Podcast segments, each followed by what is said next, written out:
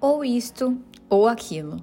Ou se tem chuva e não se tem sol, ou se tem sol e não se tem chuva, ou se calça a luva e não se põe o anel, ou se põe o anel e não se calça a luva.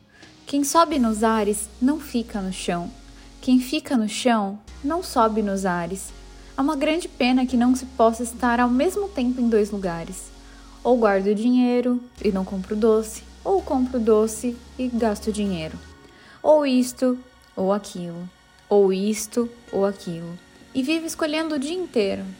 Não sei se brinco, não sei se estudo, se saio correndo ou fico tranquilo.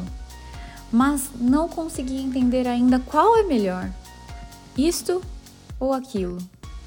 Esse é um poema de Cecília Meirelles que nos faz refletir sobre o tempo que se perde lamentando por ter que escolher entre isso ou aquilo.